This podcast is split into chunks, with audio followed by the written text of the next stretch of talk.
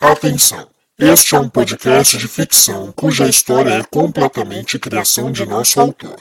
Qualquer semelhança com a realidade é mera coincidência.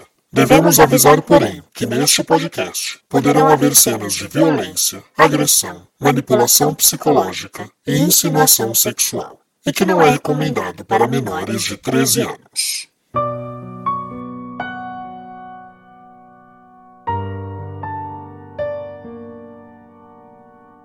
Olá, caro ouvinte, seja bem-vindo a mais um capítulo de Enlace, a sua audionovela de mistério que você pode ouvir episódios inéditos semanalmente nesta e nas principais plataformas de streaming de áudio. Eu sou Rafael Gama, o autor e narrador dessa audionovela. Mas se este é seu primeiro contato com o Enlace, por favor, pare, volte e escute desde o primeiro capítulo para melhor entendimento da trama. Antes do capítulo de hoje, eu gostaria de lembrar que se você está tendo alguma dificuldade em acompanhar os nomes dos personagens e suas funções, você pode utilizar o nosso mapa de personagens que está publicado no nosso Instagram, novela de ouvir. Lá tem uma publicação com o nome dos principais personagens e suas funções. E aí, fica a dica: ouvir enlace com o Instagram aberto para não se perder.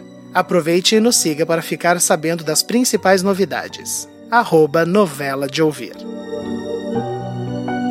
E neste momento eu queria aproveitar para agradecer cada um de vocês. Com muita felicidade, nós recebemos o informe de que já somos mais de 5 mil ouvintes em enlace. Isso com menos de um mês de plataforma. Então, é um alcance incrível, é uma honra, um privilégio poder levar essa história para cada um de vocês e sabendo que vocês estão nos ajudando tanto na divulgação. Eu sempre gosto de lembrar que a melhor maneira de você ajudar esse podcast é espalhando enlace fale com os amigos, mostre que está ouvindo, divulgue nas redes sociais. No Instagram nós temos um filtro de quem está ouvindo enlace, basta procurar no, na guia de filtros, procure o meu nome, é arroba o Rafael Gama, Rafael com PH. Se você procurar arroba o Rafael Gama, aparece o filtro de enlace e de Sangue Meu, a nossa outra audionovela, que inclusive, se você nunca ouviu, Sangue Meu é uma audionovela de suspense policial cuja primeira temporada se encontra completa para você maratonar e divulgar. Mas lembre-se, a divulgação do nosso podcast vai ser a melhor maneira de fazer garantir o nosso sucesso.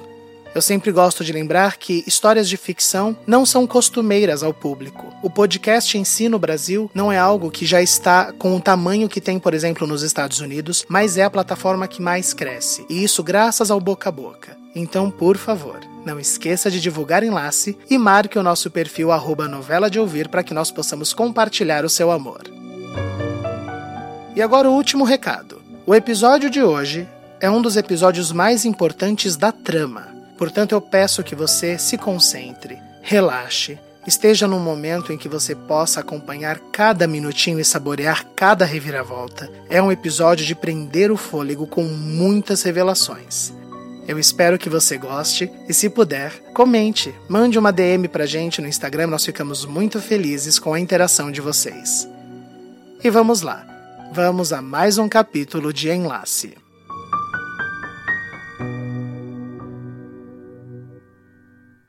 Anteriormente em Enlace. Filha, tu e Vicente já se tocaram alguma vez? Mamãe? Pensa comigo, minha filha. Como é que vocês saberão o que estão fazendo na noite de núpcias se não tiverem o um mínimo de prática antes? Mas minha mãe, e os perigos? Quais perigos, filha? De eu pegar barriga antes do casamento. É impossível. Se seus corpos não soarem juntos, se não surgirem arrepios de excitação, se, se o seu membro não responder ao corpo de Amália, Vicente, o enlace de vocês será amaldiçoado. Amália, eu te amo. Eu também. Chama sinergia. Me beija. Se afaste. Vem comigo, garota. Eu posso te explicar o que ninguém tá te falando. Que cheiro é esse? É fumaça. Magistral, o, o bêbado Férgulo. Ele incendiou a própria casa e grita pelo teu nome.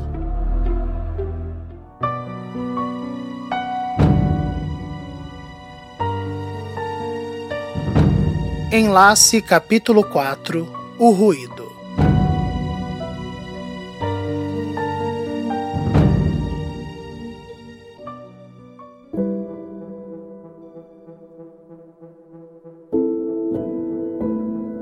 Atos trágicos acontecem todos os dias.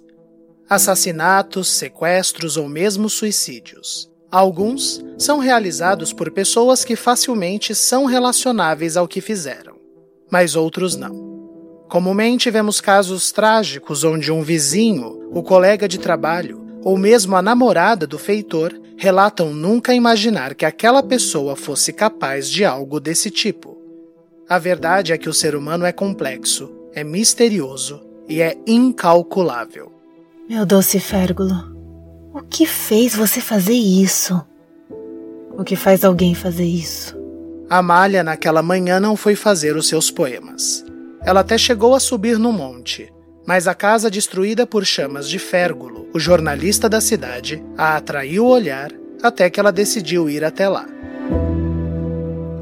Cerca de seis semanas atrás, Férgulo, conhecido por suas bebedeiras com garrafas de hidromel, ateou fogo em sua própria casa e se recusava a sair de dentro.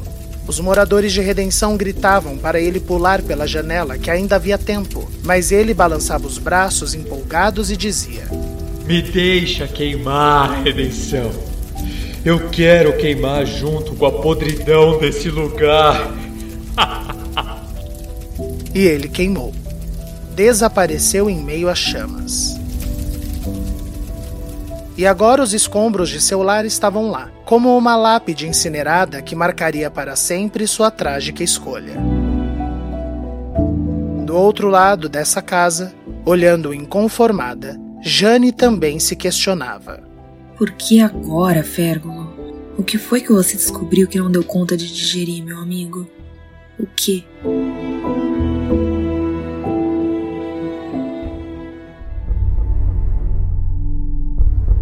Em sua cozinha, Alcebiades preparava o café quando Elisa entrou.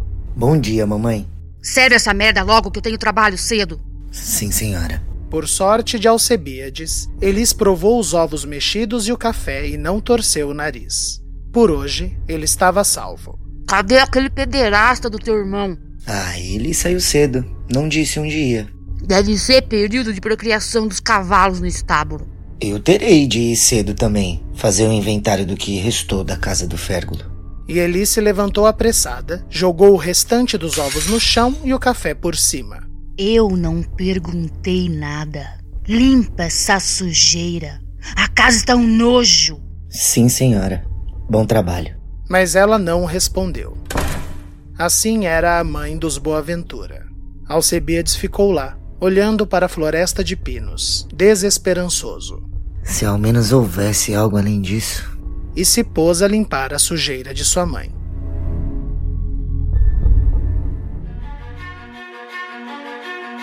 No ministério, Demóstenes chegou mais cedo que de costume e estava completamente sozinho no local.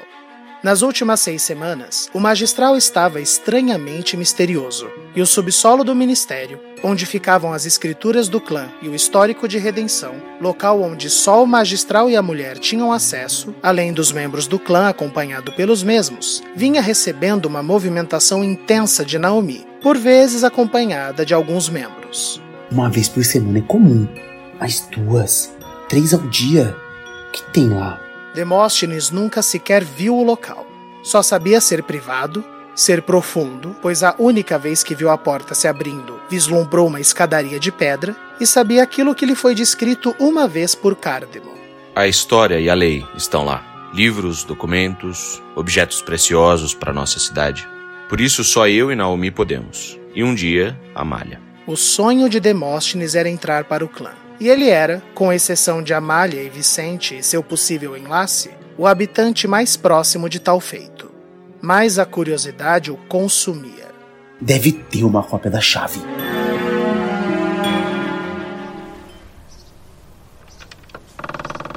Fez mais um poema, filha?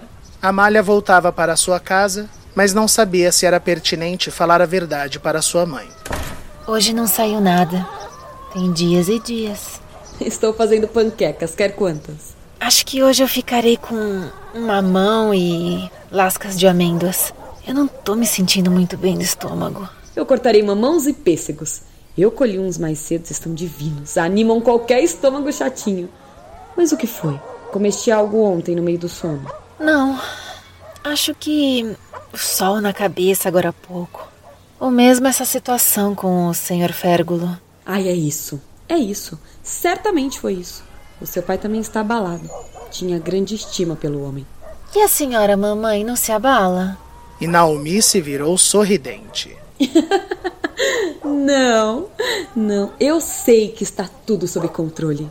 Enquanto eu estiver sorrindo, não há nada com que se preocupar. Agora vai lá, lave as suas mãos e quando você voltar, a tigela mais bonita de frutas com amêndoa vai estar aqui te esperando.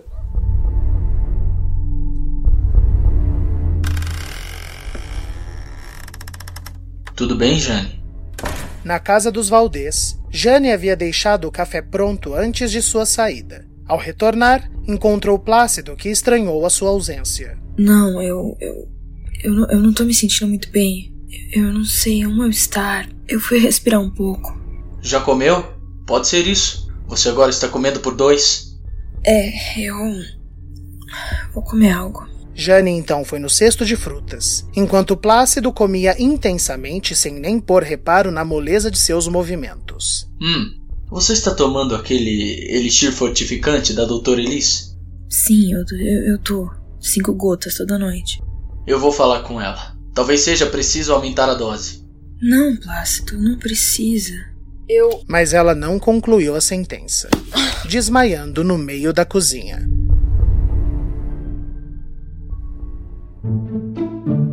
Não é possível. Onde será que ele esconde essa chave? Revirando gavetas e caixas na sala do magistral, Demóstenes havia feito uma bagunça descomunal atrás da tal chave. Inconformado, cansado logo nas primeiras horas da manhã, o rapaz deitou no chão da sala derrotado. Eu desisto. E quando olhou mais ao lado, viu ali, presa debaixo da mesa, uma discreta bolsinha de couro. Saindo da abertura da bolsinha, um brilho metálico que deixava muito claro. Ah, achei! Demóstenes. Vicente sentiu o calor da luz do sol em seu rosto. Aos poucos, o formigamento quente do sangue correndo com mais furor em seus braços e pernas. Aqueles que sentimos e que nos informam de que nosso corpo já está preparado para levantar da cama. Vicente respirou, se virou para levantar, mas nada aconteceu. Mas o que? Os olhos abertos, despertos, a boca travada. Vicente até achou que tinha falado algo, mas foi só no seu interior. Era como se seu corpo estivesse magneticamente grudado em seus lençóis. Calma, calma, Vicente.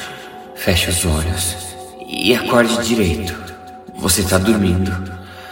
Tá tudo bem. Fazia um tempo desde que Vicente tinha passado por um desses incidentes em seu sono. Ele passou a ter com mais frequência desde a morte de sua mãe. Vicente conseguiu virar o olhar para a origem da voz. Lá estava ela, sua mãe, o rosto pálido já azulado, os olhos esbranquiçados, os cabelos escorridos pingavam sangue. Vicente vislumbrava sua falecida mãe ali, nua, de pé ao lado de sua cama.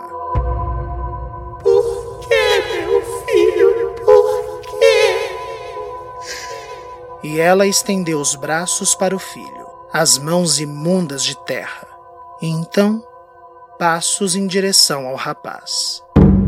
Vicente, quanto mais tentava se erguer, mais sentiu seu corpo afundar na própria cama.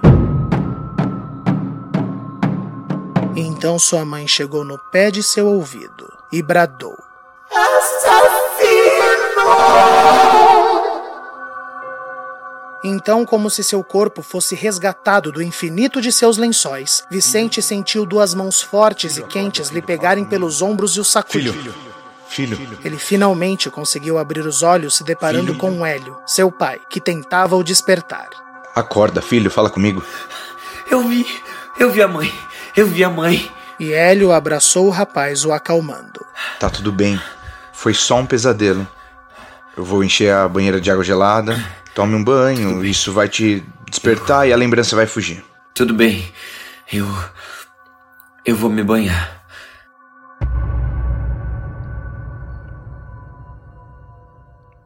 Um rato? Na sala de Cardemo, Demóstenes tentava se safar de sua culpa com uma desculpa esfarrapada. Ai, ah, dos grandes, magistral. Eu vi a peste entrando e me coloquei a revirar tudo. O bicho está aqui dentro. Mas eu não ouço nada. Preste atenção, preste atenção. Ouça pelas paredes, em meio aos móveis. Me ajude, me ajude. Sorrateiramente, Demóstenes e Cárdemo começaram a buscar um barulho. Quando Demóstenes se viu seguramente afastado de Cárdemo, fez um barulho como de quem limpa os dentes. Eu ouvi. Eu te falei. Faça o seguinte, senhor. Se puder, cuide de suas tarefas na minha sala, ou até mesmo na sala de reuniões do clã. Eu vou pedir ajuda a Alcebiades e pegaremos o bicho juntos. Um ser desse faminto destrói nossos móveis. Faz bem, faz bem. Eu, eu vou atender aos suplícios no saguão. Ah, ótima ideia, senhor. E Cárdemo saiu, para alívio de Demóstenes, que foi correndo atrás de seu irmão, ocupado trocando o número de dias sem incidentes na cidade para meros 42 dias. Ei, tu! Precisas de mim, meu irmão? Arranja um rato morto e traz para mim na sala do magistral, mas sem que ele veja. Um rato morto? Mas para quê? mas é claro, porque hoje, hoje será o dia que eu começarei a te dar satisfação. Anda logo, atarantado. Onde molestes eu vou encontrar um rato? Está melhor, filha? Na casa dos consorte, Naomi pegava suas coisas para sair e cruzou com Amália, que serzia uma coberta na sala. Está melhor, minha boneca? Não muito. Umas vertigens. Ai, será que é só o calor? Pode ser ainda o baque da morte de Férgulo. Faça coisas que te animem, que te distraiam. Tem visto o Vicente? Ah, por vezes. Ele anda meio estranho. Com o que, filha? Amália ponderou se contava à sua mãe, mas o sorriso doce de Naomi a desbancou. Ah, mamãe, desde o tal ensaio no estábulo, o que preparaste? Queres me dizer que ele não quis mais ensaiar contigo nenhuma vez? Não. Ele ficou meio afastado e. e eu deixei assim. Homens. Olha, termine de tomar seu chá e depois vai dar um mergulho no rio. Isso. Vai na cachoeira. Está um calor, um dia lindo. Permita que a água gelada e forte da queda d'água expurgue esse mal-estar. Ótima ideia, farei isso. Perfeito. Qualquer coisa eu estarei no ministério, combinado? Pode deixar. E Naomi saiu, mas não em direção ao ministério. Antes, ela decidiu passar na casa dos Canavares. Bom dia, Magistral Mater. Eu já estava de saída para as contas. Aconteceu algo? Teu filho está lá em cima? Sim. Ele acordou não muito bem, eu. Com licença. E sem cerimônias, Naomi subiu ao quarto do rapaz, encontrando Vicente dentro de sua banheira, nu, banhando-se. Que isso? Não, não precisa cobrir nada não, que não tem nada aí que eu não conheça. Agora escute bem, seu molequinho mequetrefe borra-ciroulas de uma figa. Vicente estava travado de medo. Naomi se aproximou ameaçadora. Se não gostou de praticar um intercurso com a minha filha, se não lhe deu prazer, se lhe foi incômodo, marque urgentemente um suplício com meu marido para decidirmos o que faremos contigo. O certo é que o teu envolvimento com a minha filha fique encerrado para sempre. Agora, se tens o intuito de desposar de Amália, de ser teu marido, tens. Vicente tremia. Tenho. Pois arruma ânimo. Na puta que te pariu, faz esse membro enrijecer e dê um jeito de praticar. Minha filha não se casará com frouxo. Me ouviste? Sim, senhora. E Naomi voltou a ficar doce repentinamente. Ai, ai, que alívio. Ai, que bom saber que concordamos. Agora se banhe com calma e relaxe. Eu ouvi o seu pai dizer que está mal disposto. Ai, a Malha também não está nos melhores dias. Mesmo? Tem algo que eu possa fazer? Espera uma hora e inventa uma visita repentina na cachoeira. Tome um banho por lá nu. Creio que fará muito bem aos dois. E dando uma piscadela, a magistral Mater se retirou toda gentil. Até mais ver, Hélio. Hélio entrou no quarto de Vicente confuso. Mas o que ela queria? Me enlouquecer, papai. Me enlouquecer.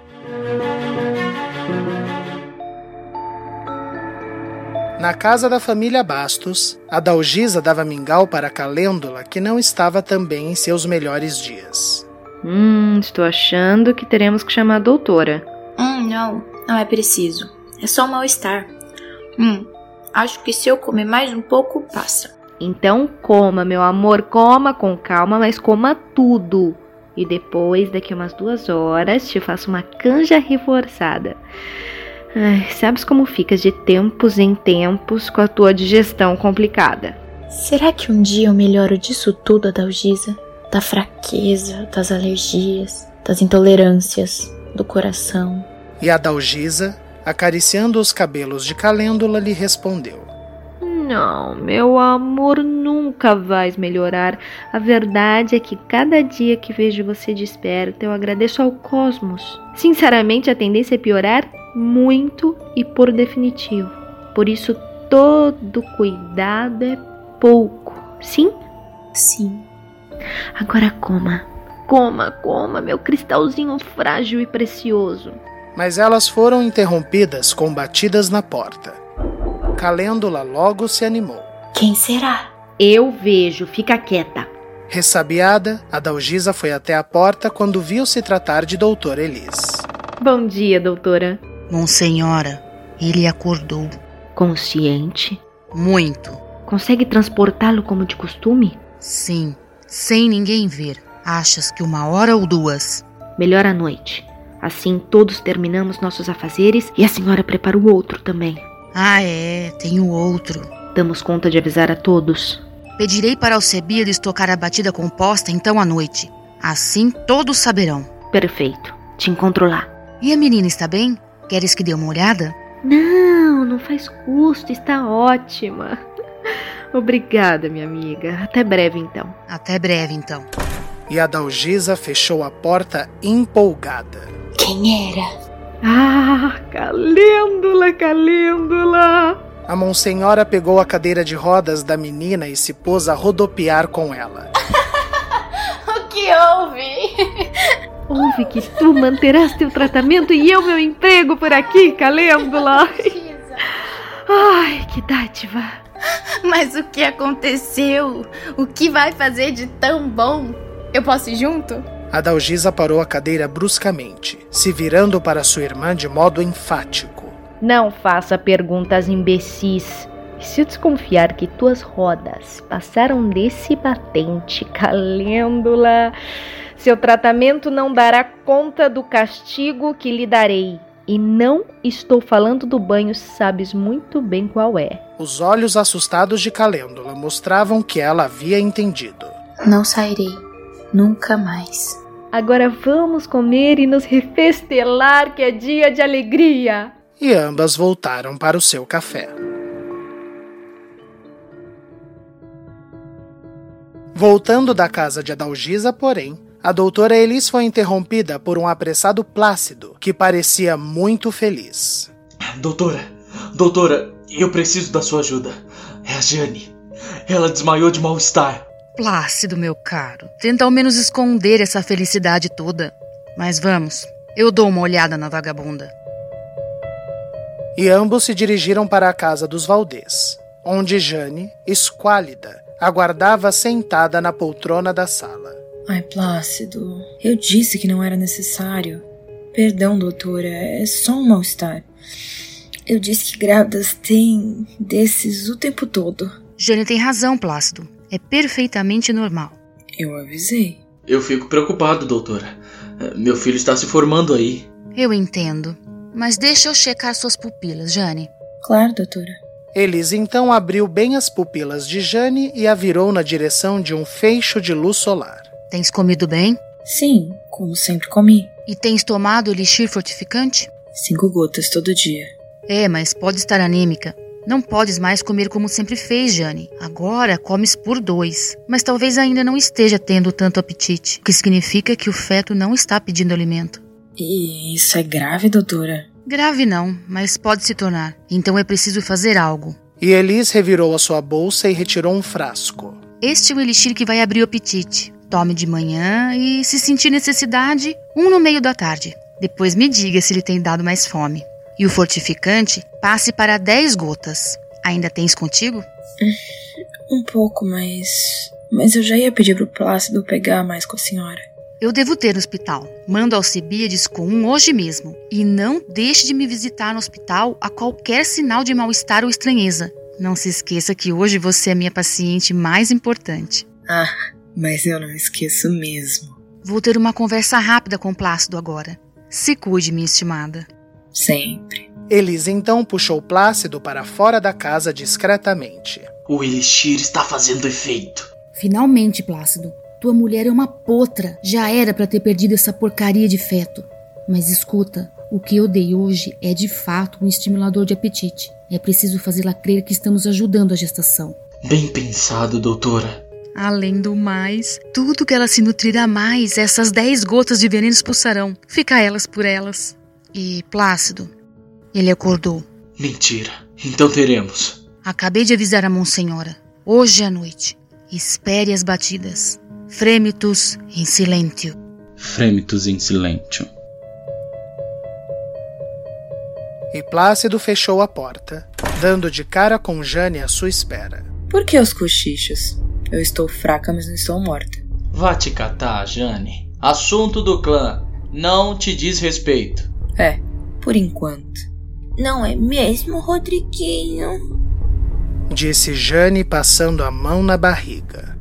Plácido se virou enfurecido. Do que chamaste a criança? Ah, meu amor. Eu já decidi. Se for menino, será Rodrigo. Não é um nome lindo? Num rompante de fúria, Plácido agarrou Jane pelo pescoço e chegou a erguê-la na parede. Nunca mais repita este nome, me ouviu? Até tu tem limite, Jane. Até tu. O bebê. O bebê. Então Plácido a soltou, deixando que Jane desmoronasse no chão. Qualquer dia, Jane. Qualquer dia. Ah. E ele se retirou, enquanto Jane recuperava seu fôlego no chão, sorrindo, vitoriosa.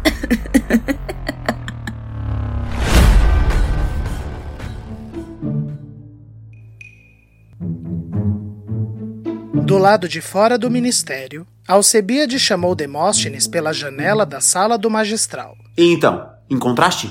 Toma aqui logo. Nossa, mas que cheiro é esse? Dos joelhos para baixo, as calças de Alcebiades eram puro dejeto e urina. Eu tive que me enfiar no esgoto da cidade atrás de um horas. Ai, francamente, Alcebiades, você é um ser nojento e desprezível mesmo. Eu? Mas foi tu quem. Ai, chega, chega. Anda, vai tomar um banho de rio e volta só quando estiveres decente para casa. Ou seja, nunca! e rindo, Demóstenes retornou para concluir a sua farsa. Magistral? Demóstenes entrou no saguão onde Cardemo atendia a Agenor, dono do pomezal da cidade, com um rato morto em mãos. Missão cumprida. Tu nunca me decepcionas, meu rapaz. Maravilha. Agora arrume tudo por lá que termino o dia em minha sala. Prontamente, meu senhor. E Demóstenes saía com seu rato quando cruzou com sua mãe pela porta. Ambos estavam apressados. Catraio. Meretriz. Senhora Genor, desculpe invadir assim seu suplício, mas preciso passar algo urgente para o nosso magistral. Assuntos do hospital. Me dê um minuto, senhora Genor. Já volto a ter contigo. E levando eles para um canto, Cardemo parecia mais preocupado do que de costume. O que houve, doutora? Ele acordou. Intervalo comercial. Mais de 40 atores. 16 horas semanais de edição. Mais de 100 trilhas instrumentais e incidentais. Mais de 10 mil arquivos de áudio. Estes são alguns números que envolvem a produção de uma audionovela como Enlace e Sangue Meu. Tudo feito da melhor maneira possível e buscando a melhor qualidade e profissionalismo para chegar até você, ouvinte, um excelente produto. E se você é dono de uma empresa, loja ou marca e pode contribuir para a nossa produção, saiba. A divulgação do seu produto ou marca aqui é um investimento muito pequeno. Você pode fazer em um episódio três ou até mesmo cinco, e a sua marca receberá um alcance de mais de 16 mil ouvintes. Está interessado? Entre em contato através do e-mail contato tvgama@gmail.com. Repetindo, contato tvgama@gmail.com e solicite valores. Um investimento muito pequeno e você irá contribuir para que este podcast e os nossos demais podcasts sejam produzidos cada vez com maior qualidade e possamos retribuir os trabalhos desses artistas talentosos envolvidos nesta produção. Nós aguardamos o seu contato. Continue agora ouvindo o enlace. Ele acordou. E consciente? Muito. Precisei até dopá-lo para conter os gritos e coisas que vociferava. Achas que devo ir lá? Falar com ele antes? Magistral, não é como as coisas funcionam. A lei é clara. Precisamos condená-lo. Mas. Mas. Mas esse foi um acidente, doutora. Magistral. E o olhar de Elis para Cardemo foi o suficiente. Eu já informei a Monsenhora. Pedirei para Alcebiades tocar a batida composta. Sim. Hoje à noite, então? Assim que todos retornarem a seus lares. Fremitus em silêncio. Fremitus em silêncio. E Cardemo voltou, derrotado, para seus afazeres.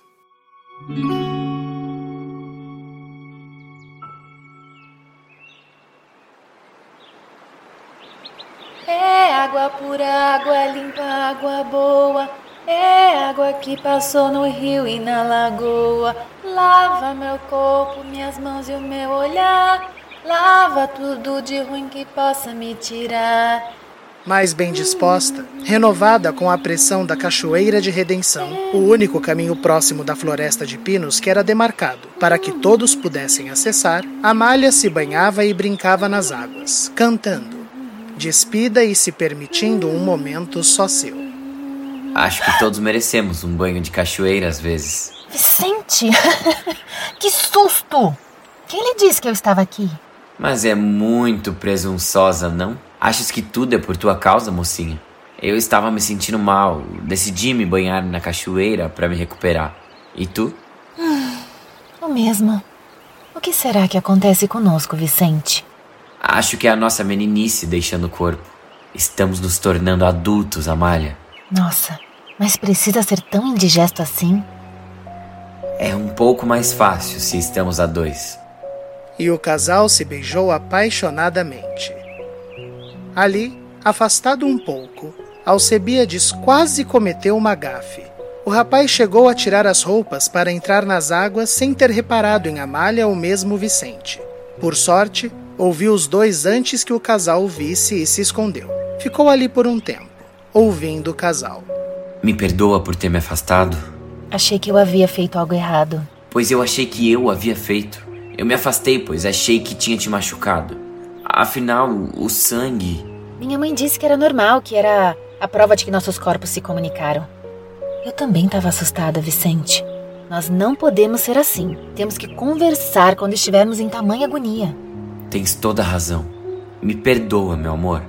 Me perdoa também. Me perdoa, meu amor. Me perdoa também. Por que eu não tenho isso? Será que.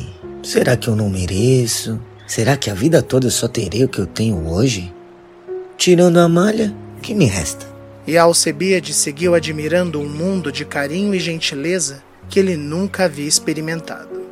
Eu fico imaginando os nossos filhos correndo por esses arredores, brincando nessas águas, enquanto nós damos bronca por estarem perto demais da queda d'água. E você cozinhando milhos numa fogueira que armei por ali, enquanto eu limpo um peixe e as crianças vão brincando com a terra. Vicente, fica quieto. O que foi? Não pensas nisso? Fica quieto! E Amália apontou. Ali, mais ao fundo, dois vultos observavam o casal, ambos de pé, com silhuetas escuras não muito definidas devido à distância. Suas cabeças eram laranja como bolas de fogo, e do centro delas, uma luz forte os mirava. O que são? As criaturas. Alcebiades não sabia o que fazer. Estava travado de medo. Vicente. Calma, Malha. Eu não tô bem. E foi tudo o que a garota conseguiu falar. Ela desmaiou ali na cachoeira, assustando Vicente Alcebiades, que saiu do meio do mato em suas ceroulas para ajudar. Alcebiades estava nos observando. Nós precisamos levá-la para minha mãe. Rápido. Você os viu? E ambos olharam para a direção das criaturas. Mas elas haviam desaparecido. É, vamos para o hospital. Depressa. Elis já havia retornado de sua reunião com Cardemo e dava sequência em seus trabalhos com um tal acordado, quando viu Alcebiades e Vicente, ambos de ceroulas, carregando a malha que estava coberta por seus hábitos apenas. O que vocês fizeram com a menina? Eu e a Malha estávamos nos banhando na cachoeira e ela desmaiou, doutora. Coloquem ela numa maca. E tu, Alcebiades, o que foste fazer por lá? Eu também fui me banhar quando vi a malha desmaiando, mamãe. Depois conversamos. Vamos, me ajudem. Onde eu tô? Confusa, levou uns segundos para a malha entender o que estava acontecendo. Usando um frasco de cheiro forte nas narinas da garota, Elisa fez despertar. Fique tranquila, Malha. Você desmaiou, mas já está segura. Eu precisarei, no entanto, fazer alguns exames, sim? Claro, doutora. Alcebiades, avise o magistral que estou com a filha dele aqui. Sim, senhora. No ministério, a sala de Cardemo já estava pronta e ele pediu para Demóstenes chamar Naomi urgente. Mas quando a magistral Mater surgiu na porta, o controlado homem não se conteve e desmoronou em choro. Ele acordou, Naomi. Ele acordou. Naomi fechou a porta e correu para abraçar seu marido. Calma, meu amor. Calma, respira. Talvez, se eu fosse lá, se eu falasse com ele, ele voltaria atrás. Ele pode se endireitar a bebida e ela destrói o raciocínio da pessoa, Naomi. Ele não era assim. Ele pode aprender. Cardemo. E, e, e ele é importante para a cidade. O que ele faz, não se pode confiar isso a qualquer um. Mas ele nem sequer dava conta de fazer a função dele ultimamente, meu amor. Já estávamos até considerando transferir Demóstenes de cargo. Mas ele sempre me ouviu. Eu tenho certeza que. Se ele, se ele me ouvir bem, ele pode se redimir. Seria um milagre. E Naomi virou-se de frente para seu marido e lhe desferiu um tapa na cara. Não existe essa palavra. Não existe. Ele errou.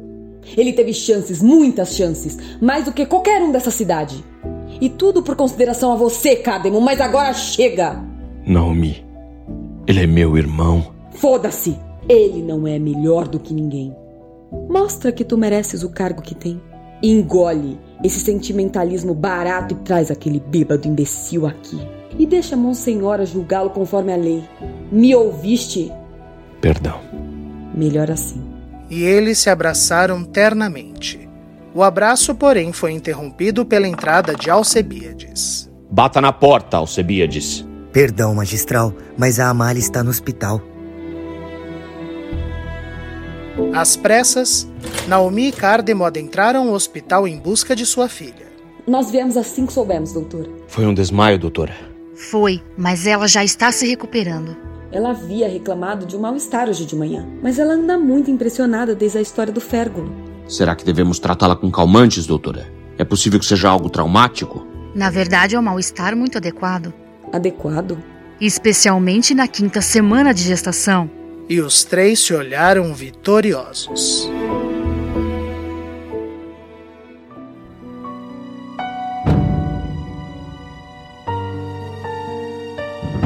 Naquele fim de tarde, Cardemo e Naomi retornavam com Amália para sua casa. Eles decidiram ainda não informá-la da gestação, e Naomi pediu um tempo ao marido para pensar em como agir. Já na casa dos Boaventura, Alcebiades era algemado numa coluna, uma vez que sua desculpa sobre o banho de rio não colou com sua mãe, e foi açoitado por ela com dez chibatadas. Assim?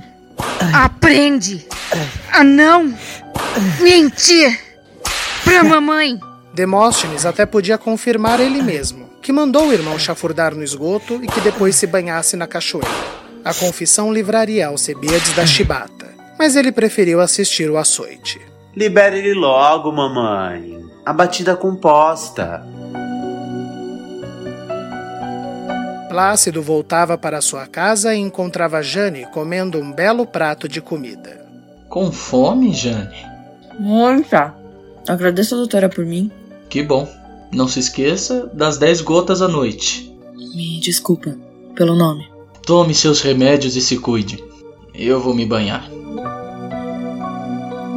Vicente arrumava a casa e sentiu mais uma vez que o vulto de sua mãe o olhava. É a tua imaginação, Vicente. É só tua imaginação. E Hélio saía do meio da floresta de pinos, sendo surpreendido por Biltra. Hum, passeando, justo contribuinte. Ah, Biltra, cuide da tua vida. A floresta é minha vida, Hélio Canavares. E eu bem sei que de vez em quando o magistral te manda pra cá. Ah, fala pra Biltra, aqui ó, entre nós. Por quê, hein? Eu auxilio o contrato das criaturas e isso é tudo que vou te dizer. Agora calma essa curiosidade. Hum, e elas estão calmas, as criaturas? Ah, calminhas, assim, igual a tua esposa? Por que você não se enfia no meio dessa floresta e some, sua desacursoada? Se eu fizer isso, quem vai ver o que você faz na surdina? E Hélio não a respondeu, largando Biltra rindo a plenos pulmões.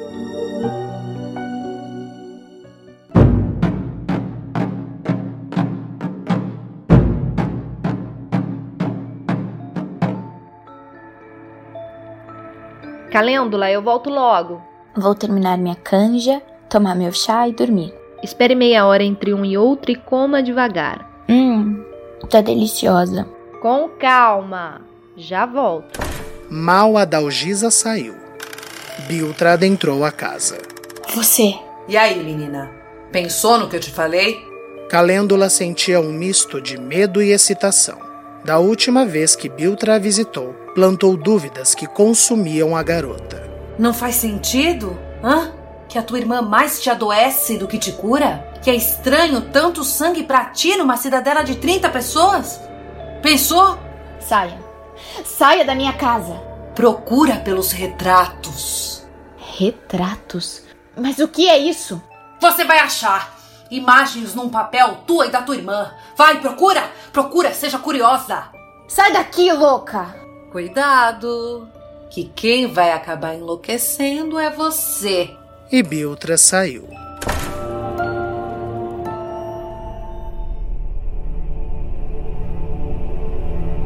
Na sala ministerial, o clã já estava completo, todos usando suas peregrinetas. Na cadeira principal hoje, porém, não era Cárdemo, mas Adalgisa quem sentava com uma toga preta e um véu de pedrarias. No centro da távola, uma gaiola. Dentro, Férgulo sentado, sua pele ainda queimada, porém lúcido. Querid ad perfectum. Querid ad perfectum.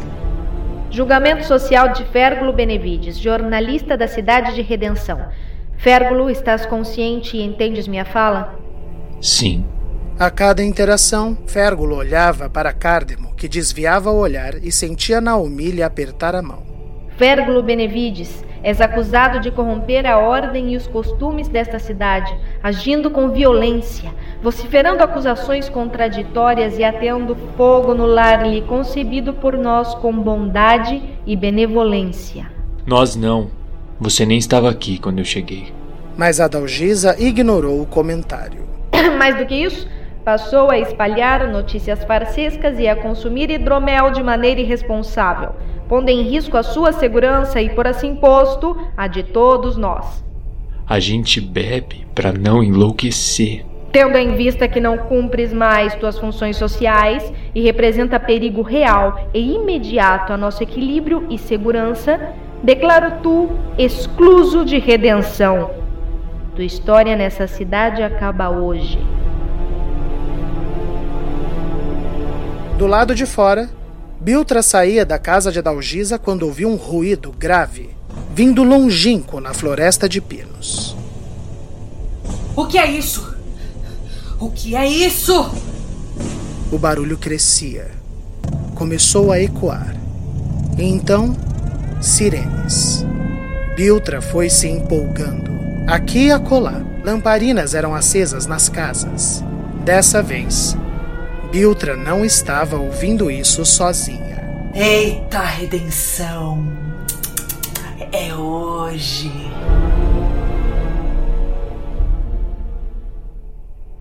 Quando viestes para cá, assim como todos os adultos, fizestes um acordo. É hoje de meu cargo decidir teu livre arbítrio em escolher tua sentença. Se não permitir por mau comportamento de Vossa Senhoria, eu definirei a punição. Não vejo a hora. Férgulo Benevides, cumpre teu prometido e se oferta como objeto de divisa, ou entrega-se ao fogo das criaturas? Me chama pelo meu nome. Como? Férgulo. Eu escolho o que quiserem, mas me chamem pelo meu nome. Me chamem pelo meu nome.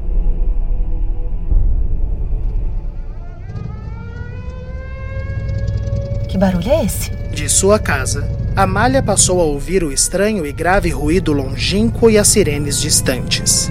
Ainda se recordava com arrepios das imagens que vira na cachoeira. Curiosa, ela saiu do lado de fora de sua casa encontrando-se com Vicente na porta. Tá ouvindo? O que será isso? E de cada uma das portas, um vizinho saía. Escolhe ou escolho eu, Férgulo? Meu nome, eu quero ouvir o meu nome! Férgulo então se virou para Cárdemo enlouquecido. Fala, Vitinho. Fala meu nome, fala! Não me deixa morrer sem ouvir o meu nome, fala meu nome! Chega! E até mesmo Férgulo se calou.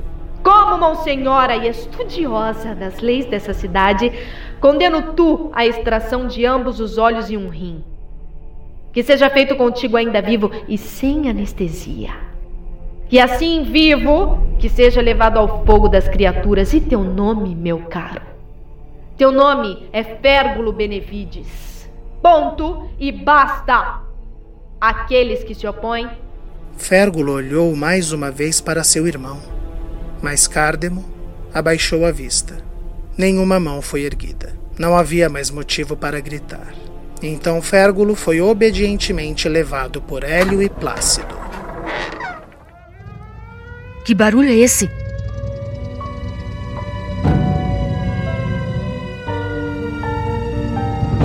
Do lado de fora, a população inteira de Redenção saía das casas enquanto Biltra corria gritando animada.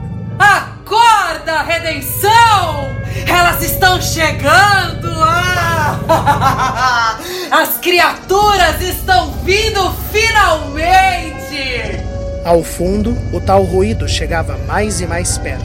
As sirenes aumentavam, enquanto o clã mandatorial saía alarmado e se juntava à população. Cárdemo. Não, não foi pedido meu. Eu também não fui informado de nada. Se preparem. Eu não sei o que vem dali. Calêndula. A Dalgisa correu para sua casa a tempo de impedir Calêndula de sair, mas a menina estava tão assustada que nem teve a coragem. Os demais se juntaram num grande grupo que assistia alarmado o local de onde vinha o ruído e estava aumentando, aumentando até que ficou quase ensurdecedor e revelou ali uma moto grande freando com tudo e levantando poeira, de onde um rapaz desceu apressado, ofegante e bradou: Ajuda! Pelo amor de Deus, eu preciso de ajuda. Ele sangrava pela perna e pelo ombro, mas o mais alarmante eram os olhares de Amália, Vicente, Alcebíades e Demóstenes, que nada entendiam. Papai, o que é isso? Que máquina é essa? Quem é esse homem? Quem é Deus? Levem os jovens para a sala ministerial, agora! E o grupo de jovens foi arrastado sob protesto enquanto bradavam explicações. Biltra então olhou para o clã, feliz da vida. Essa eu quero ver vocês explicarem. E eu paro por aqui. Roteiro e narração: Rafael Gama. Elenco fixo: Aline Neves, Aline Penteado, Gabriel Vernucci, Giovanni Pilan, Ellen Kazan, João Paulo Lourenço, Júlia Zan, Mariana Guazelli, Mariana Rocha, Rafael Alvim, Tássia Melo, Vinícius Torres, Vitor Nono e Zé Gui Bueno. Participou deste episódio Rodrigo Chueri. A trilha de abertura e encerramento de cada episódio é uma música original, cujos arranjos são composição do maestro Jonathan Harold. Este podcast é uma produção TV Gama. Para entrar em contato com a produção, favor enviar e-mail para contatotvgama@gmail.com. Repetindo, contatotvgama@gmail.com. Para maiores informações desta e de outras áudios-novelas de nossa produção, por favor sigam o nosso Instagram, arroba novela de ouvir. Repetindo, arroba novela de ouvir. Para entrar em contato com o autor, localizá-lo através do Instagram, arroba o Rafael Gama, Rafael com PH. Você pode contribuir para este projeto com doações espontâneas. Para tal, utilize o site apoia.se barra sangue meu. Os episódios de Enlace serão publicados todas as terças-feiras, à uma da tarde. Eu espero vocês na próxima terça-feira. Até lá, tenham todos uma excelente semana.